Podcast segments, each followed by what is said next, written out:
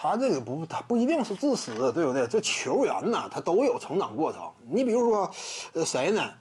勒布朗詹姆斯，你就些这这些巨腕，他都有成长过程。再包括谁？科比布莱恩特，那科比一下生他就特别团结队友啊。这这，科比早年间有什么讲什么，他也是我行我素嘛，无论场上场下嘛。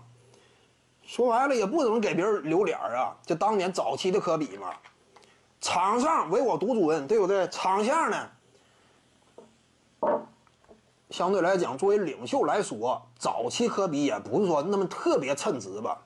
对于队友也是经常冷嘲热讽嘛，那个阶段。当然，他跟迈克尔乔丹性格有点接近，但是后来就是零八到一零那三年呢，科比是真正的领袖。就是各方面做的都到位。你看那个阶段，再跟科比当过队友的，通常对科比是一致的好评。包括谁呢？罗恩·阿泰斯特以及保罗·加索尔。看没看到保罗·加索尔现在一整，呃，翻一下科比啊出版的书之类的，还得发个自拍呢，对不对？就对科比一直以来呢，哎，脑海当中的记忆啊，对于科比的形象啊定位非常伟岸。这是球队当中的一个老大哥。当年呢，我。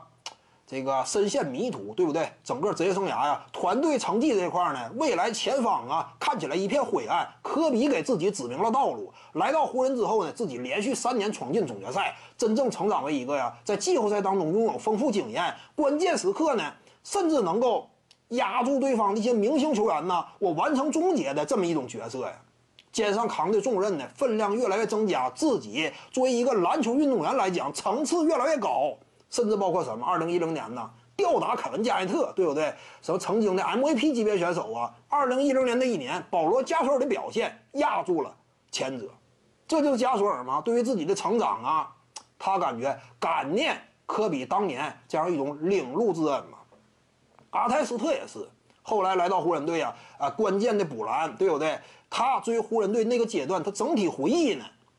也是自己人生当中最重要的一段篮球赛场的经历，在科比身边打球呢，感受到了这样一种正向的鼓励，让自己呢充分的扮演好自己角色，跟随球队夺得了至高荣誉。这是罗恩·阿泰斯特斯特吗？